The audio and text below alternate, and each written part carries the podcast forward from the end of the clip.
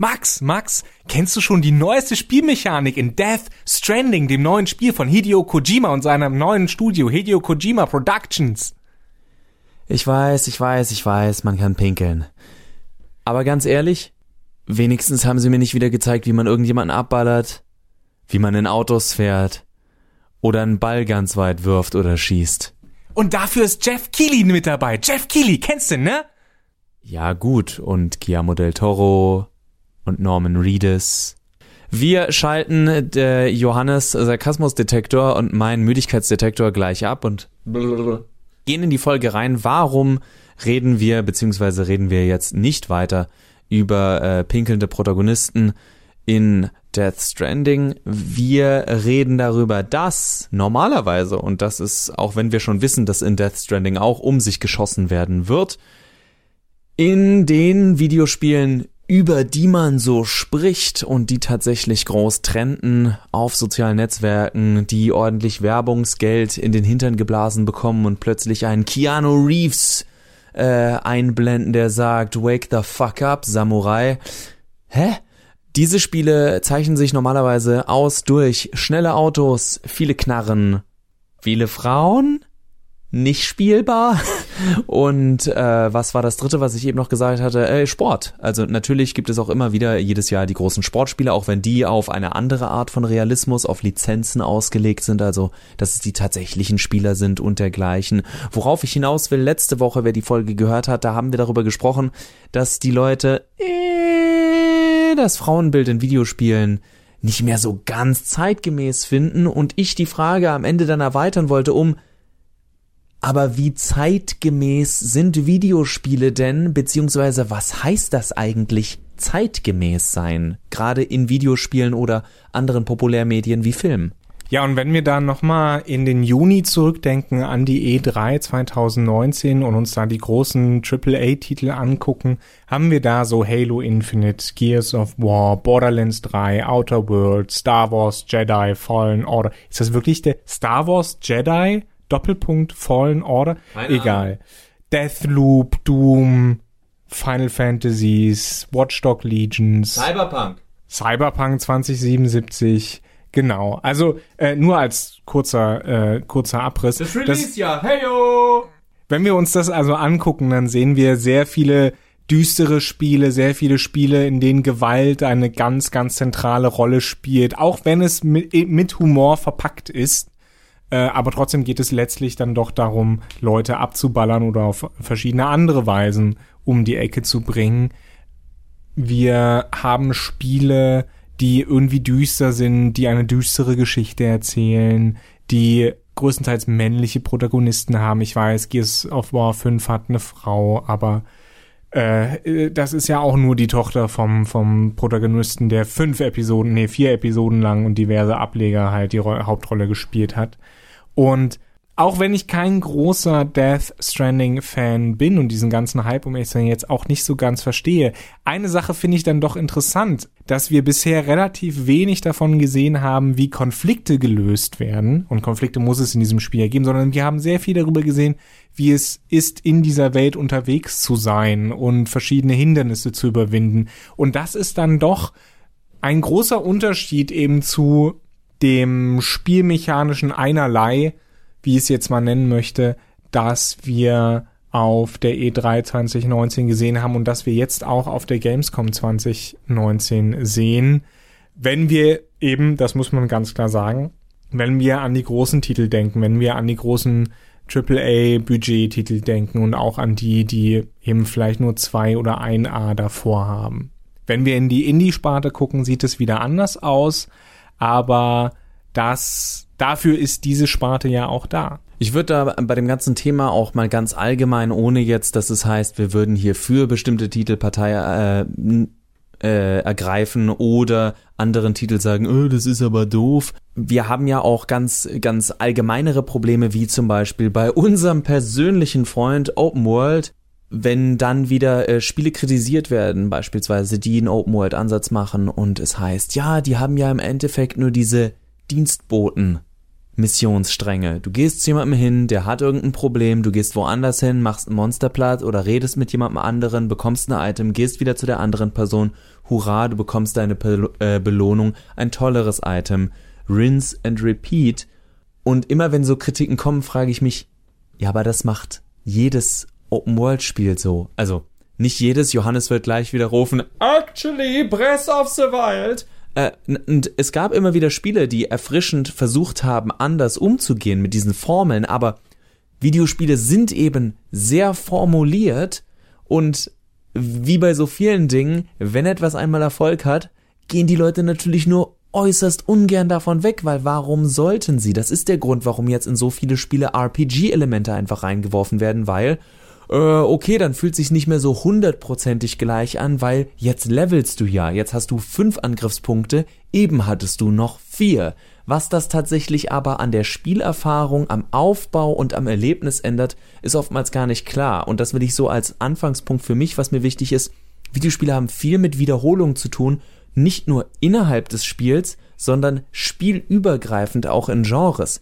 Und wenn Charaktere in diesen Spielen immer das Gleiche machen, immer dieselben Ziele haben, immer dieselben Motivationen machen, ja, dann kann ich nun mal auch den Protagonisten von Gears 5 nicht mehr großartig vom Master Chief, vom neuen Final Fantasy Protagonisten oder sonst wem unterscheiden. Ja, die Haare sind vielleicht anders, äh, die Attacken sehen ein bisschen anders aus, aber am Ende ist es guter Typ, von dir gesteuert, kämpft gegen ganz viele böse Typen, hat am Ende gewonnen, Welt gerettet. Das ist unglaublich oft der Plot. Es geht immer um Welt retten, du bist der einzige Typ oder Typin, die es machen kann. Man glaubt es kaum, da gibt's inzwischen auch ein paar Spiele. Und entweder ist das Ganze halt gerade uh, Schicksal der Welt ab 16 oder 18 Spiel, viel Blut, viel Gewalt und so erwachsen, denn wir alle wissen, nur Blut und Gewalt sind wirklich erwachsen. Also was du sagst, eben dieses, dieses, dieses erwachsene, brutale, du hast Blut und Gedärme äh, erwähnt und Gewalt. Äh, lass mich noch Titten hinzufügen, Titten und Ärsche. Ähm, auch ein ganz wichtiges Thema, um zu beweisen, wie groß und erwachsen man geworden ist, dass man jetzt auch einen ordentlichen, großen Jungenjob hat. Ich glaube, da orientieren sich Videospiele auch an einer Bewegung oder an einem Trend, den es eben in Filmen gab, Videospiele, Filme, wir haben das Thema oft diskutiert, das ist eine Nähe, die relativ einseitig ist, weil sich Videospiele an Filmen orientieren und nicht andersrum äh, und die auch fragwürdig ist, weil mh, hm, Filme da nicht für Videospiele das entsprechende Medium sein sollten. Haben wir aber schon öfter mal diskutiert.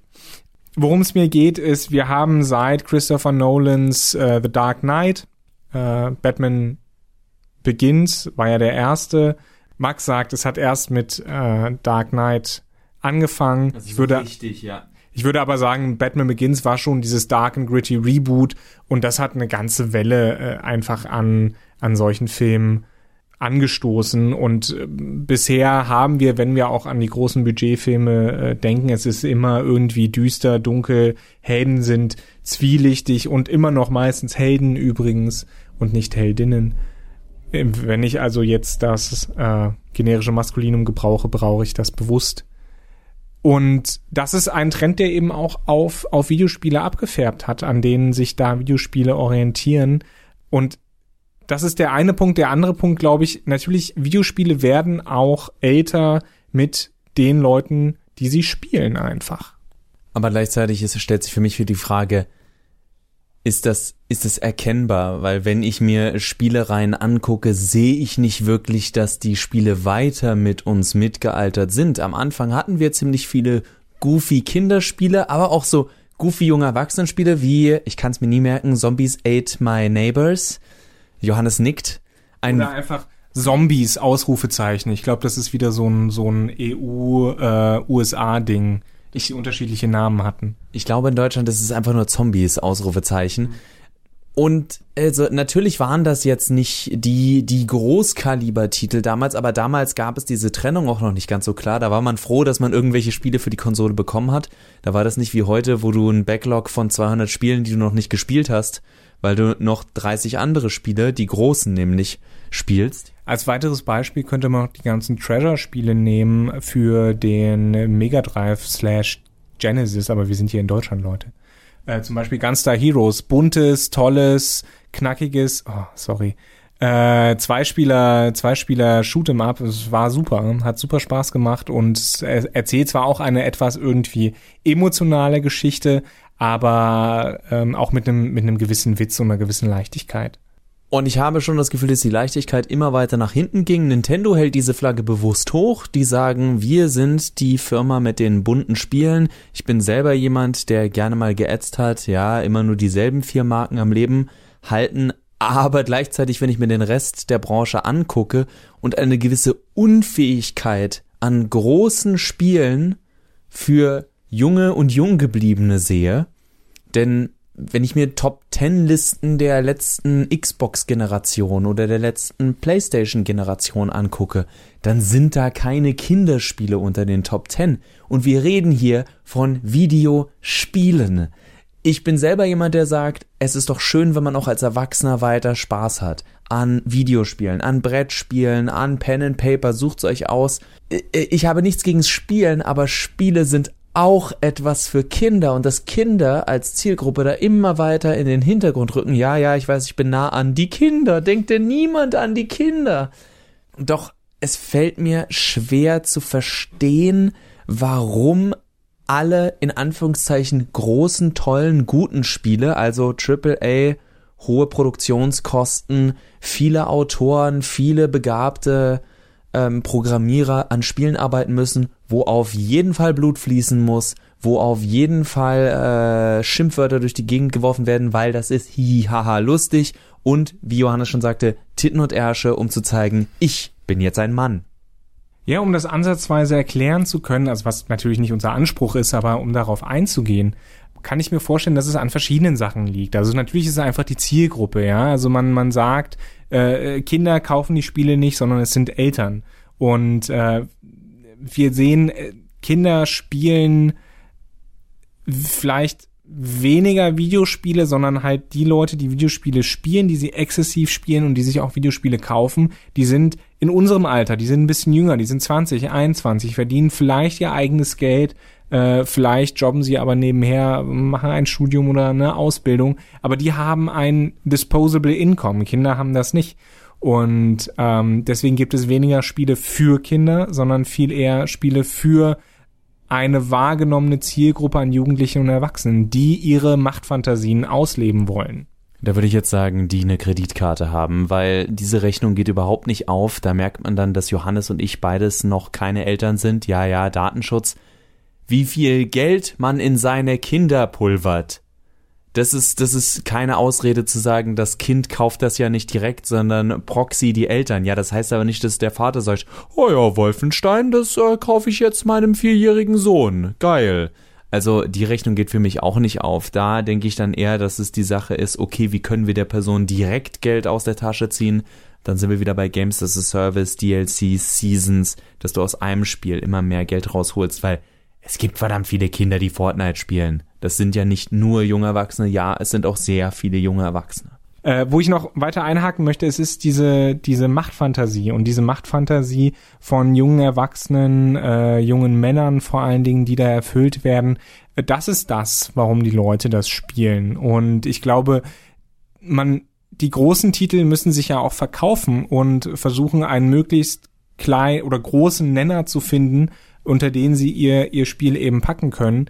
Und das ist oft genug einfach, ja, irgendwas Gewalttätiges und eine große bekannte Marke. Und ich meine, es stimmt ja. Ich hatte auch Spaß an Assassin's Creed Origins, ähm, aber ich habe auch ganz schnell gemerkt, es ist halt immer dieselbe Tretmühle. Äh, aber vielleicht brauchen Leute das. Vielleicht brauchen Leute das nach einem anstrengenden Tag in ihrem Job und gehen, gehen nach Hause und wollen um es mit den Worten von Hans Magnus Enzensberger, wenn ich ein Zitat aus meinem Medienwissenschaftsstudium, das sieben Jahre gedauert hat, äh, gelernt habe, knapp sieben Jahre, also sechs Jahre ungefähr, sechs Jahre gedauert hat, dann ist es Hans Magnus Enzensbergers Anschalten, um abzustalten. Er hat das eigentlich übers Fernsehen gesagt. Habe ich auch schon ein paar Mal hier im Podcast gebracht. Aber ne, es ist dieses, ich möchte mich aus meinen alltäglichen Erlebnissen verabschieden, eben in eine fantastische Welt, in der ich Macht habe, gegenüber der Erfahrung der Machtlosigkeit im, in unserem Alltag. eben hineinträumen und ähm, dann einfach da zwei, drei Stunden verbringen und dann anschließend ins Bett fallen, morgens aufstehen, Kaffee kochen, Frühstück essen, ab zur Arbeit. Ich denke, dass immer ein viel zu großes Bohai daraus gemacht wird, worum es jetzt tatsächlich am Ende in einem Spiel geht, weil die oberste Regel eines Spiels ist, ich mache es an und ich spiele es, weil es mich unterhält, wie du gesagt hast. Das kann, das ist Spaß, aber Spaß kann unterschiedlich aussehen. Ich zum Beispiel kann nichts damit anfangen, äh, mich wie ein dreijähriges Kind zu fühlen, Angst zu haben, weil ich Horrorspiele hasse und sowas wie Resident Evil, äh, äh, Dead Space und dergleichen zu spielen und mir die ganze Zeit zu denke, mein Herz schlägt zu schnell, ich schwitze, ich will was trinken, mir ist übel, ich werde heute Nacht nicht schlafen können. Warum? Warum tue ich das? Ich sollte das hier nicht tun. Ist mir egal, dass das Spiel einen Metacritic-Score von über 85 hat. Und andere sagen dann, um Gottes Willen erschieß mich, warum spiele ich FIFA? Oder MLB The Show? Oder Madden? Also jeder soll für sich ruhig Spiele finden, die ihm Spaß machen. Aber die Frage ist. MLB ist Baseball, ne? Ja. Aber spiele ich derzeit. Aus, ausführlichst und freue mich sehr darüber. Aber die, Fra die Frage ist ja nicht, was für eine Art von Spiel macht überhaupt Spaß, sondern warum macht es dir Spaß? Und wenn mir, ich, ich glaube, dass bei Videospielen immer noch so weit hinten ansteht, dass man das Spiel nur gespielt hat oder gespielt hat, weil der Charakter toll gezeichnet war. Das halte ich weiterhin einfach für ein sehr, sehr großes Gerücht und gerade in Spielen, in denen das in einer Zeit, wieder Stichwort Open World und Choose Your Own Adventure, was ein übelster Nerdbegriff war. Dafür hätten die ganzen Jocks Leute wie Johannes und mich verprügelt, als wir klein waren, wenn wir gesagt hätten, oh, wollt ihr mit uns Dungeons and Dragons spielen? Äh, aber worauf ich hinaus will, ganz viele Videospielcharaktere sind ja gar nicht mehr fest vorgezeichnet. Nehmen wir ein Witcher 3. Euer Gerard war vielleicht ganz anders, äh, euer Gerald war vielleicht ganz anders als mein Gerald, weil wir ganz andere Entscheidungen getroffen haben.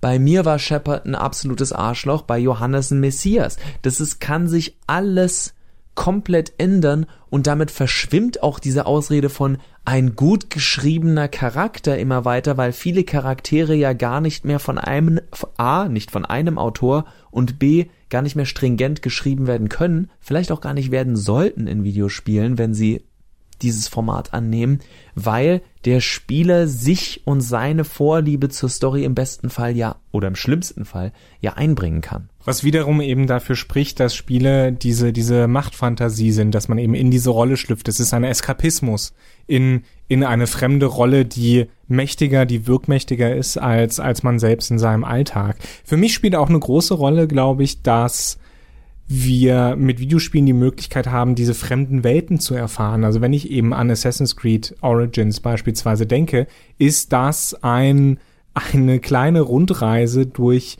das äh, antike Ägypten 50 äh, vor, vor Christus, 50 BC, 50 vor heute, könnt ihr euch aussuchen. Da steckt ja unheimlich viel Arbeit drin. Und es ist, würde ich behaupten, neben den ganzen spielmechanischen Sachen, es ist heutzutage die, die einzige Möglichkeit, diese Zeit mit dem heutigen Wissensstand mehr oder weniger lebensnah nachvollziehen zu können. Und das ist für mich, äh, glaube ich, das, das Interessante eben an diesen Assassin's Creed Spielen, dass wir da die Möglichkeit haben, in eine vergessene Welt oder in eine, in eine Welt abzutauchen, wie, wie wir sie nicht mehr erleben können, beispielsweise und natürlich in ganze andere Fantasy- und Science-Fiction-Welten und so weiter. Ihr merkt selber, wie ich merke, dass ich es komplett verbockt habe und so weit von meiner eigenen Frage weggeschwommen bin, dass ich groß auf dem Videospiel Medien-Ozean gerade am Ertrinken bin, zusammen mit Johannes und wir keinen Schwimmring in unserer Nähe haben. Wir haben jetzt eher wieder darüber gesprochen, was können Spiele darstellen, wie stellen sie es dar, was macht den Reiz aus, was macht den Reiz nicht aus. Wir sind jetzt weg von dieser charaktergetriebenen Frage gegangen, die wir aber letzte Woche auch schon groß angesprochen hatten. Jetzt ist aber natürlich die Frage, äh, gut, wir haben das, also nicht die Frage, sondern wir haben dargestellt, wir haben die Settings, die wir darstellen können. Wir haben äh, die, das Gameplay, das wir darstellen können, aber die Frage, die sich am Ende, am Ende jetzt sozusagen für mich noch stellt, die wir jetzt ein bisschen rein pfeffern müssen, auch wenn wir sie hier und da angeschnitten haben und auch die näher zum Film wieder angesprochen haben. Wir haben das Setting, wir haben das Gameplay, aber inwiefern wirkt sich das auf die Charaktere aus? Und ich würde sagen, dass, wenn wir uns Charaktere anschauen, und äh, ich habe es ja eben selber gesagt, wenn wir Spiele nehmen, wo man freie Auswahl hat, dann müsste man sich im Grunde den konsequenten Charakter anschauen. Also wer ist zum Beispiel der flapsige äh, Geralt, der ernste Geralt und der gutherzige Geralt. Denn es gibt ja meistens diese drei bis vier verschiedenen Antworten und im Grunde das Spiel lässt dir lässt dir offen, was du sagst. Aber es ist ja schon komisch, wenn du zu einem Charakter sagst, oh ja, habe ich totales Verständnis für und dem nächsten, ich schlachte dich ab und so wie ich jeden abgeschlachtet habe. Also diese, diese Nuancen sind ja noch nahezu unmöglich darzustellen. Ne, das ist eben die Krux zwischen wir stellen einen Charakter dar und wir müssen Spieler interaktiv beteiligen. Sobald wir einen Charakter haben, den Spieler irgendwie ausfüllen müssen und Spielerinnen, dann haben wir ja nicht mehr wirklich einen kohärenten Charakter. Er, wir haben nur noch einen kohärenten Charakter in den gut neutral böse Richtungen, in die solche Charaktere in, so, in, in diesen Momenten eben gehen können. Außer wir haben einen relativ linearen Shooter, wie beispielsweise Bioshock, der es ja zumindest in äh, Bioshock Infinite geschafft hat, Ansätze eines Charakters mit Booker DeWitt äh, als Spieler äh, Spielerfigur, als Protagonist eben zu verwirklichen. Aber auch da, es geht ja nicht um Booker. Es geht ja letztlich um die junge Dame, deren Namen ich vergessen habe. Elizabeth. Elizabeth.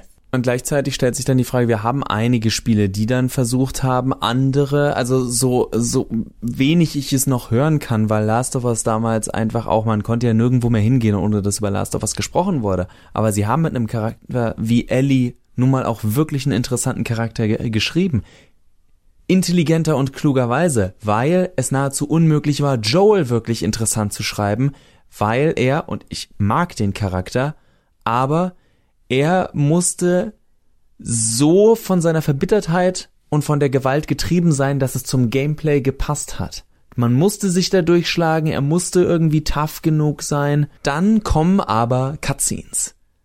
Und jetzt bin ich an dem Punkt, dass ich sage, wird eine Trilogie und nächste Woche müssen wir da weitermachen mit der guten alten Cutscene, weil die Cutscene ist etwas, was mehr oder weniger eins zu eins aus dem Film genommen ist. Wenn man sich Spiele wie die Grand Theft Auto Reihe ansieht, da waren lange Zeit die Sequenzen vor und nach Missionen, das waren Referenzen an andere Filme, äh, Populärkult, äh, äh, Leute aus der aus Film und Fernsehen, also aus der Wirklichkeit. Es war viel Satire, viel Persiflage, auch viel Blödsinn, aber es war alles nur Anspielung. Im Grunde waren die ganzen Vi Videos ein Metakommentar auf die Populärkultur, die wir schon hatten, und das waren Musik und Film. Das gute alte Video killed the Radio Star, Video Game killed the Movie Star. Und solange das festhängt und festbleibt und sich nicht darauf konzentriert wird, wie äh, was ist der Reiz eines Assassin's Creeds? Es ist diese Teleportation in eine Zeit, in eine andere Zeit, in eine Stadt, in eine wirklich toll und detailreiche, nachgebaute Umgebung, die man so anders nicht erleben könnte. Aber was spielen wir dann da drin? Irgendeine Verschwörungsstory oder Rachestory oder Liebesstory, die wir in jedem x-beliebigen Film, in jedem x-beliebigen anderen Spiel hätten einbauen können. Und damit beende ich diesen Podcast, also ich lasse Johannes gleich noch zu Wort kommen, aber damit beende ich diesen Podcast von meiner Seite, damit, was ich letzte Woche schon gesagt habe, im Endeffekt rennen wir alle immer wieder in irgendein Schloss, weil wir alle mit irgendeinem männlichen Charakter Ausnahmen bestätigen die Regeln, den großen Bösewicht schlagen wollen, weil es eine Prinzessin zu befreien gilt, die doch nicht in dem Castle ist, sie ist im nächsten Level oder heutzutage in der Fortsetzung oder im Season Pass. Mit diesen fröhlichen Gedanken. Und daraus kann halt kein gesunder Charakter entstehen und keine interessanten und nachahmungsweisen Menschen.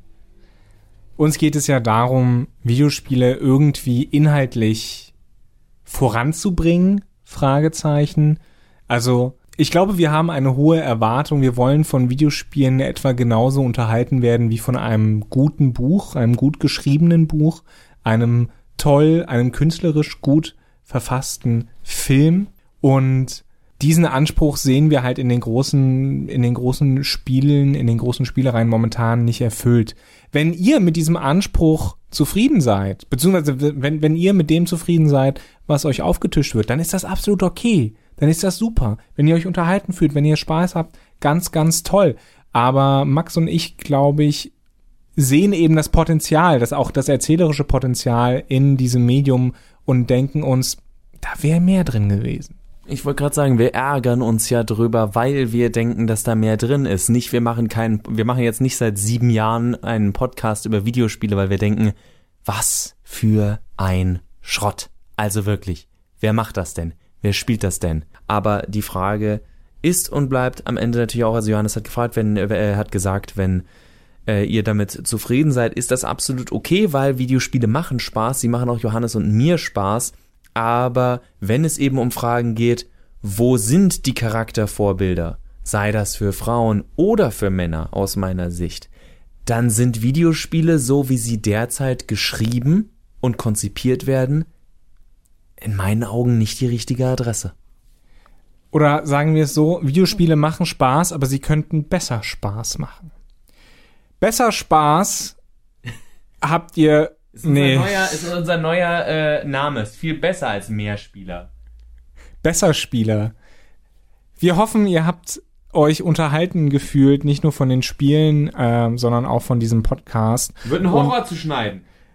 Schaltet auch beim nächsten Mal wieder ein, äh, wenn ich dann wieder schneiden muss. Fuck! Wenn ihr ähm, uns toll fandet, dann äh, ähm, empfehlt uns weiter. Wir sind auch auf Twitter, ich unter Maxwell Möbius und äh, Max unter Max geht zugrunde. Falls ihr uns da irgendwas schreiben wollt, tut das gerne.